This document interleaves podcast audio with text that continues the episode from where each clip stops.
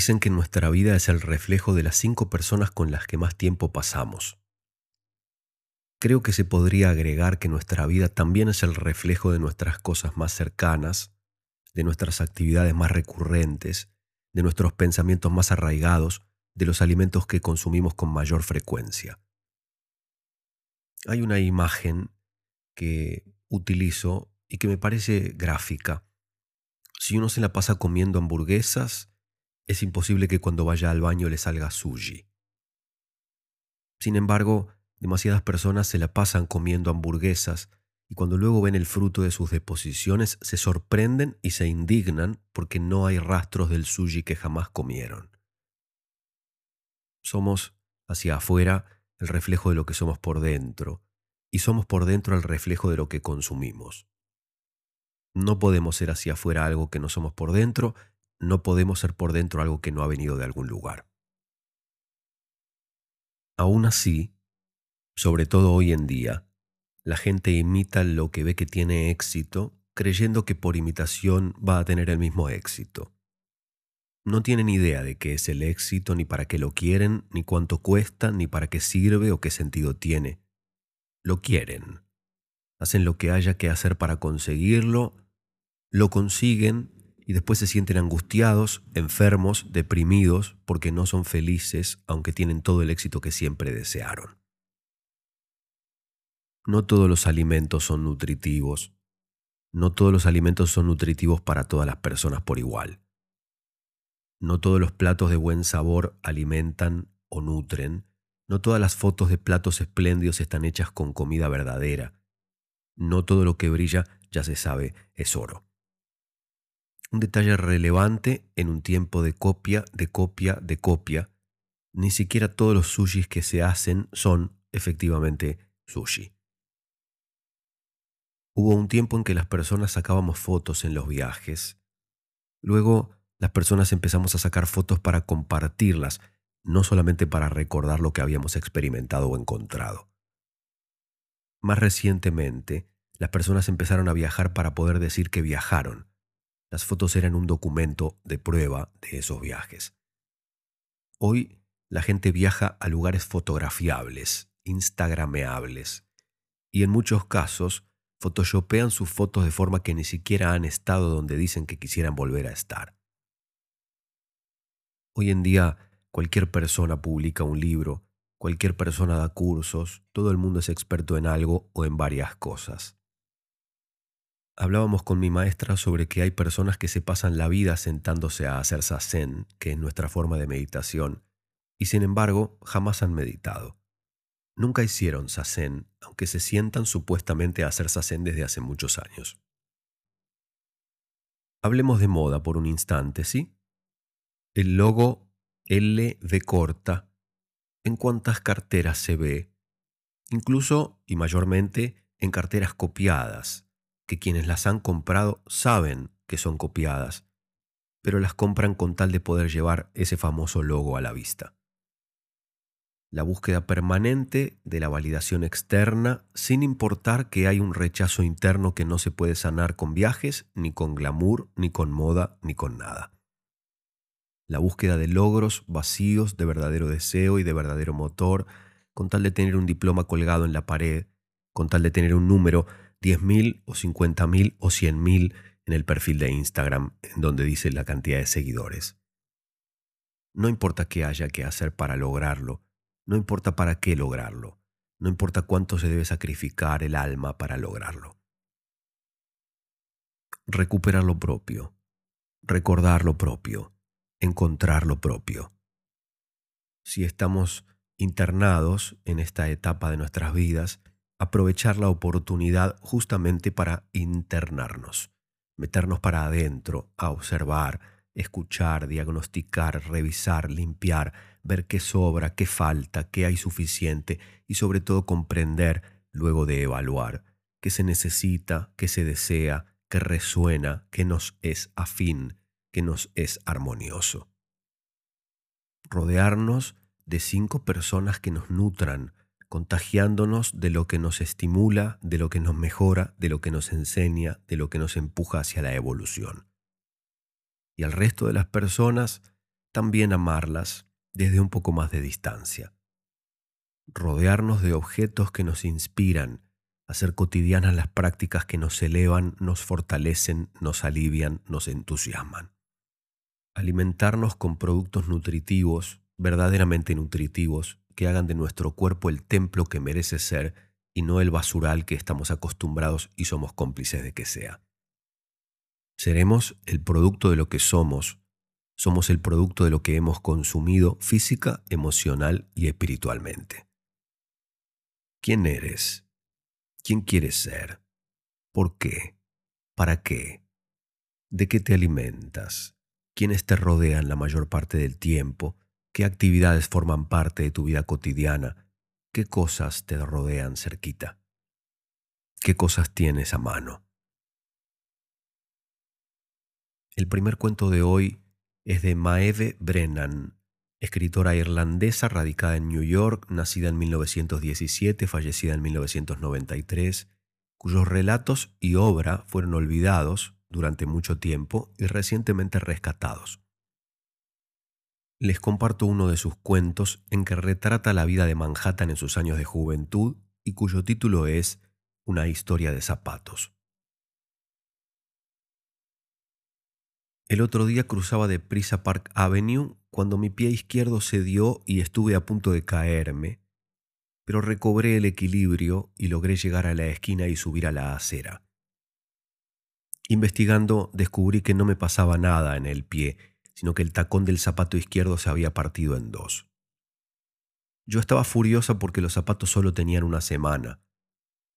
Se acercaba un taxi, le hice un gesto y le di al conductor el nombre de la tienda donde había comprado los zapatos. Pensaba ir y enfrentarme al director. Luego pensé que tendría mucho más efecto si, por decirlo así, entraba con un par de flamantes zapatos nuevos y caros de alguna otra tienda, en vez de entrar cojeando con los zapatos que me había vendido. Le pedí al taxista que me llevara a Beckdorf Goodman y cuando llegué fui al Delman Shoe Salon y le dije lo que me había pasado al primer vendedor que vi y escuché sus palabras de simpatía. Me senté y me midió los pies. Luego desapareció y volvió con varios pares de zapatos.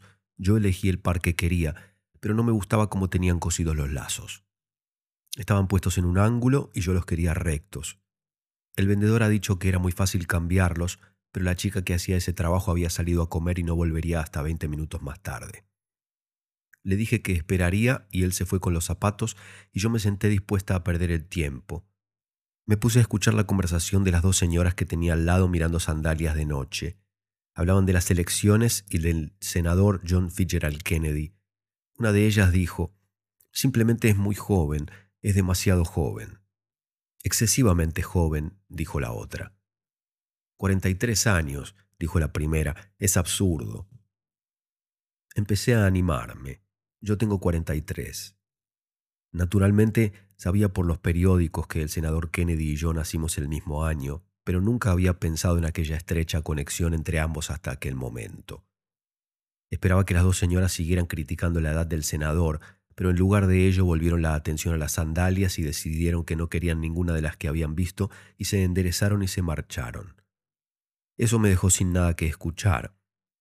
No había rastro de mis zapatos nuevos, así que no podía salir de la tienda. Decidí que subiría a la quinta planta y vería si había quedado algo de las rebajas que la mayoría de las tiendas hacen en esta época del año.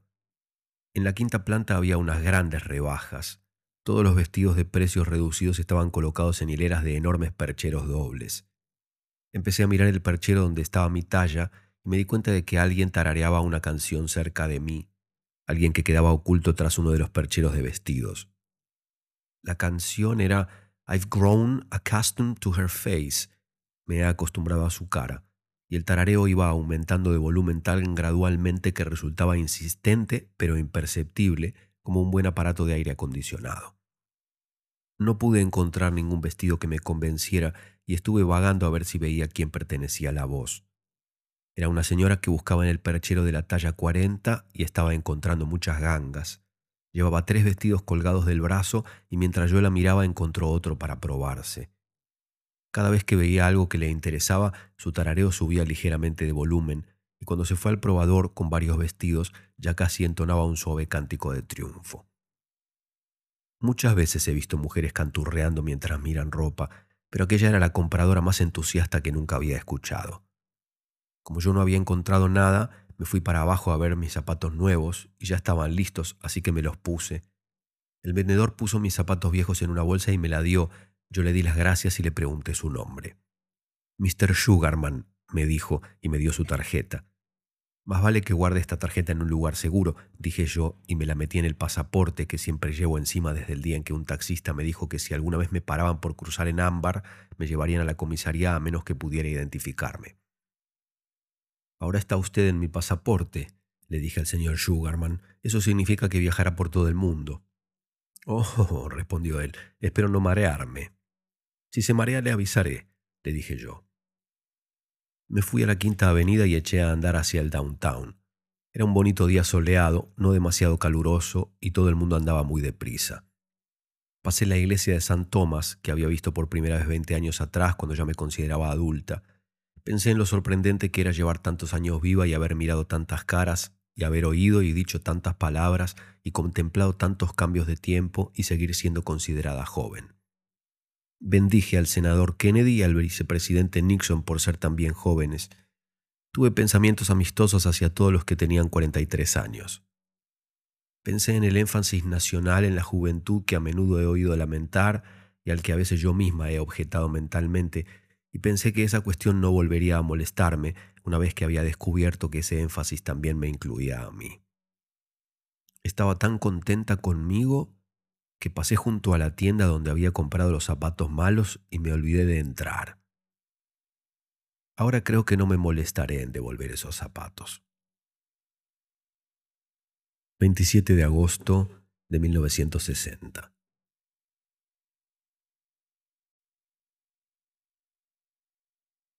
Quiero agradecer los mensajes que siguen llegando. En este episodio había pensado en hablar largamente sobre una deuda que muchos oyentes tienen para con este proyecto y para conmigo. Escribir un email a norberto.jansenson.com contándome quiénes son, desde dónde escuchan, qué les pasa con este podcast o lo que sea que tengan ganas de contar. Pero decidí ser breve. Quienes no me han escrito aún están en deuda con este proyecto y conmigo. Quienes me han escrito un mensaje de dos renglones por alguna red social en el que no me dicen ni siquiera cuál es su nombre ni me cuentan nada, también están en deuda. Y a todos, los que me han escrito y los que todavía no, tengo un favor para pedirles. Me gustaría que escriban una review, una opinión sobre este podcast, preferentemente en Apple Podcasts, que es una app gratuita que pueden bajarse y si no la utilizan pueden bajársela especialmente para esto. Bajan la app en tres minutos, buscan el podcast, escriben una reseña y si quieren después pueden borrar la aplicación. Les pido este favor porque sostener este podcast no depende únicamente de mí. Hay cosas que son necesarias y que dependen de los oyentes, y esta, una review o reseña sobre la experiencia de escuchar cuentos para despertar, depende de cada uno y de cada una de ustedes. No es escribir un renglón diciendo me encanta. Es una reseña completa, personalizada y detallada de qué les pasa con el podcast, qué sienten, qué piensan sobre este proyecto. Les pido que la hagan en Apple Podcast porque en Spotify no se puede hacer y porque Apple Podcast es la segunda plataforma más utilizada para escuchar podcasts. Eso va a ayudar a que este proyecto pueda mantenerse en el tiempo y a que pueda crecer. Una reseña completa, honesta, escrita con el corazón sobre este proyecto. Eso no más. Probablemente ustedes no se dan cuenta y se quedan atrapados en los prejuicios y los temores. Pero es muy importante para un proyecto como este que exista una comunidad de oyentes que se comunican, que están activos, que comparten, que recomiendan, no solamente al tío, a la hermana y al compañero de trabajo, sino públicamente, para que el podcast pueda atravesar más y más fronteras y llegar a más gente hasta donde tenga que llegar. Una comunidad en la que compartimos ustedes y yo juntos de ida y de vuelta. No es tan importante que los mensajes tengan o no tengan errores de ortografía o que me cuenten cosas extraordinarias, solamente es importante que se comuniquen, que pongan el corazón, que hagan lo que les pido, que no es tanto. Gracias, Graciela Gerardi, por tu mensaje. Ya compartiremos una copa de vino ahí en Mendoza, claro. ¿Quién te dice con Carmelo Patti o en alguna otra bodega contando cuentos sobre el mundo del vino? Gracias, Jacqueline Zavala Cruz, bailarina que vive en Playa del Carmen, en México. Dice que no es la primera vez que escribe, pero sí es la primera vez que envía el mensaje. Escucha mayormente en las tardes al comenzar a maquillarse para el espectáculo con Reinita, su coneja compañera. Un abrazo, Jacqueline. Ya nos veremos por ahí seguramente cuando viaje a la Riviera Maya otra vez. Gracias otra vez. Eladio Cámara, que me comparte una anécdota de Borges, que le había obsequiado el manuscrito de El Aleph a Estela Canto, a quien le dedica el cuento con ese título y ella le cuenta un día conversando que vendió el manuscrito en una suma importante de dinero en una subasta. Borges le dijo, si yo fuese un caballero, iría ahora mismo al toalé y se oiría un disparo. Gracias, Eladio, por compartir esta breve, breve, pincelada del genial Borges relacionada con el cuento que les compartí hace dos episodios. Y sí, el principal pasaje de 10.6 segundos de Hernán Casiari está inspirado en el Aleph. Gracias, Ernesto Flamenco de Mérida, en México. Dedico tiempo a la literatura y la comparto con ustedes, Ernesto. ¿Qué mejor puede haber? Un fuerte abrazo.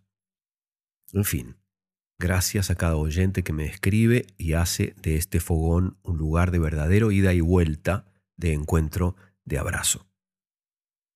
El segundo cuento de hoy es del historiador periodista, columnista y escritor Fernando Iwasaki, nacido en Perú, con raíces japonesas, peruanas, italianas y ecuatorianas, vive en la actualidad en Sevilla. De su libro de relatos, Papel Carbón, les narro el cuento La sombra del guerrero. Mientras milenarias y familiares sombras comienzan a rodearme, las imágenes de los últimos momentos vividos se agolpan en mi mente como un recuerdo difuso. El señor Kawajita sonó una voz aflautada por el intercomunicador. Soy Yoshitaro Kohatsu. Le hablé por la mañana. Suba, lo estoy esperando, contesté. Al tiempo que aguardaba a mi visitante, reflexioné sobre la curiosidad que despertaba en mí esa extraña entrevista. Mi padre, hijo de japonés y peruana, nunca nos llevó ni a mí ni a mis hermanos a frecuentar la colonia japonesa. Tampoco nos mencionó a pariente alguno y todos crecimos en colegios católicos. Con el tiempo, la universidad terminó de consolidar nuestra visión occidental del mundo y el Japón jamás despertó en nosotros algún sentimiento atávico. Finalmente, como me especialicé en literatura inglesa, mi ignorancia en temas orientales era total. En realidad, la confusa imagen que yo tenía de los japoneses se debatía entre las películas de Kurosawa y unas propagandas de artefactos eléctricos. Por eso, ¿quién era este señor Kohatsu que venía a tratar conmigo un asunto familiar? El ruido del timbre me arrancó de esas cavilaciones. El japonés era bajito y de una delgadez que califiqué de muy oriental, pero a pesar de los años se le veía robusto. ¿Qué edad tendría? Después de rechazar cortésmente todas las bebidas ofrecidas, Kohatsu empezó su narración. Mi nombre es Yoshitaro Kohatsu y fui consejero del Palacio de Hokkaido. Soy de un linaje que se pierde en la noche de los tiempos y mi familia fue una de las más importantes del Japón desde la victoria de los Minamoto, declaró en medio de profundas reverencias. ¿Y eso qué tiene que ver conmigo? pregunté un poco fastidiado poca paciencia tiene, no pareciendo nieto de Takachi Kawajita, respondió. ¿Takachi Kawajita? ¿Con qué ese era el nombre del abuelo?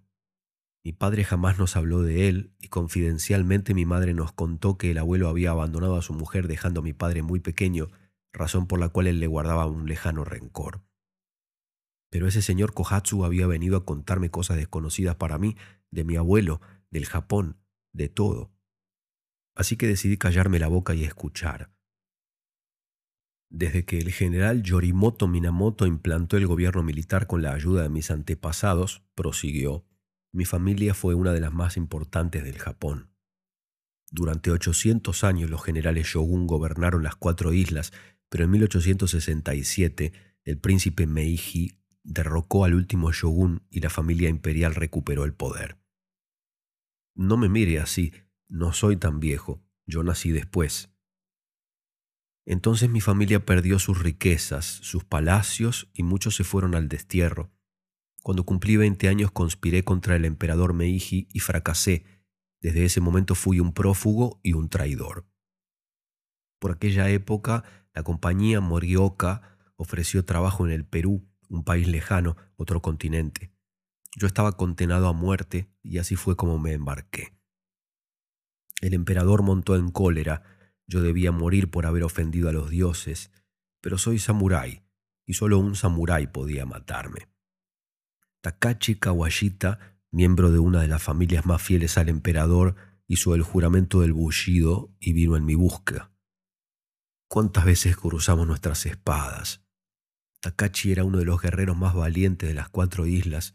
Hemos luchado en la sierra y en la selva, en el norte y en el sur, yo siempre huyendo y su abuelo tras de mí. Sé lo que piensa. Un balazo habría sido más fácil, ¿no? Pero Takachi, siendo buen samurái, sabía que solo podía ejecutarme después de haberme vencido en combate.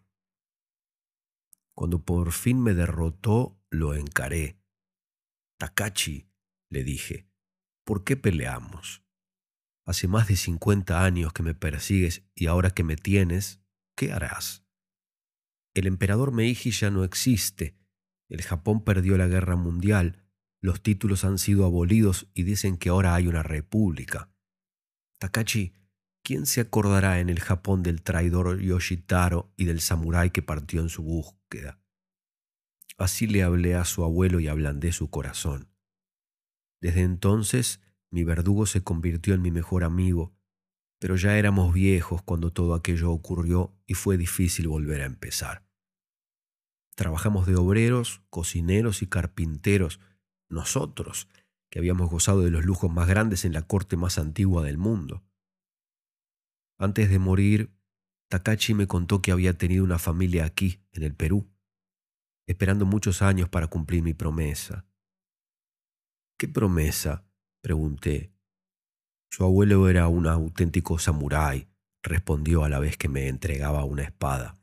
Esta katana luchó contra los Minamoto hace más de mil años y nunca fue rendida, pertenece a su familia. Cuando Takachi partiendo al Perú le juró al emperador que con ella me mataría o se daría muerte, pero su abuelo muriendo de infarto y no cumpliendo promesa. El bullido dice que un guerrero debe cumplir su palabra o morir como un samurái. ¿Y por qué me la da a mí? repliqué. ¿Por qué no a mi padre? ¿No tenía mi abuelo familia en el Japón? Tu padre no queriendo a su padre, contestó. Yo ya no volveré a Japón, soy muy viejo. Tengo ahorros y me iré a Arequipa. Ahí moriré. Místico como el Fushi, dijo. Pero tú eres poeta. Está escrito que la poesía recupera lo que el hombre pierde en sus otras vidas. Pero ¿y yo qué voy a hacer con esto? volví a preguntar. Dice la leyenda que las cinco mil espadas que salvaron a la familia imperial de su destrucción tienen un poder sagrado, exclamó Kohatsu demorándose en cada palabra. Esa katana es mágica y te dirá lo que debes hacer. Recuerdo que después de hacer una honda reverencia, Yoshitaro Kohatsu se marchó. Observé el sable que brillaba en la mesa y una irresistible fuerza me obligó a examinarlo. Su tacto me hizo entrar en posesión de un antiguo conocimiento y por él supe que los artísticos relieves de la vaina representaban pasajes del período Heian, cuando el emperador edificó la resplandeciente ciudad de Kioto con sus artes mágicas. Gracias al brillo de la cortante hoja, experimenté la sensación de haber participado en mil batallas y pensé en el bushido, el código del samurái. Pensé en mi abuelo abandonando a mi padre por su promesa al emperador y pensé en su incompleta misión, que más que un fracaso humano fue un fracaso divino porque el emperador era el dios. Mientras me colocaba la espada sobre el abdomen, pensé en los escasos cien años que tardó el Japón en asimilarse al mundo occidental y los comparé con los minutos que me bastaron para asumir su milenaria cultura. Ahora que mis ojos hacen sus últimos movimientos, comprendo el sentido del bullido. El emperador, mi abuelo y yo somos una misma forma, somos el Dios. Desde el otro lado me viene el olor de los cerezos. Lima, 1986.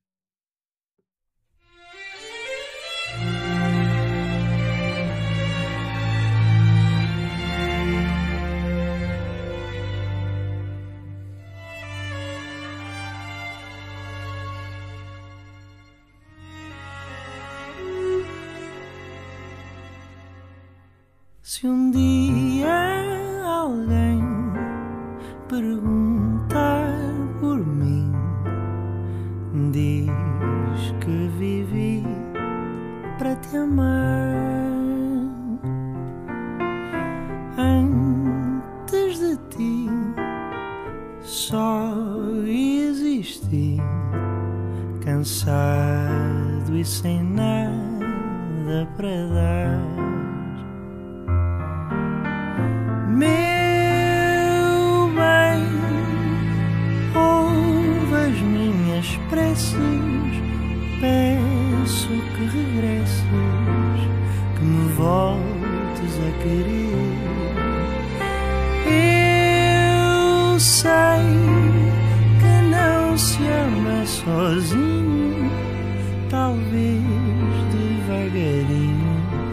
nossas vozes.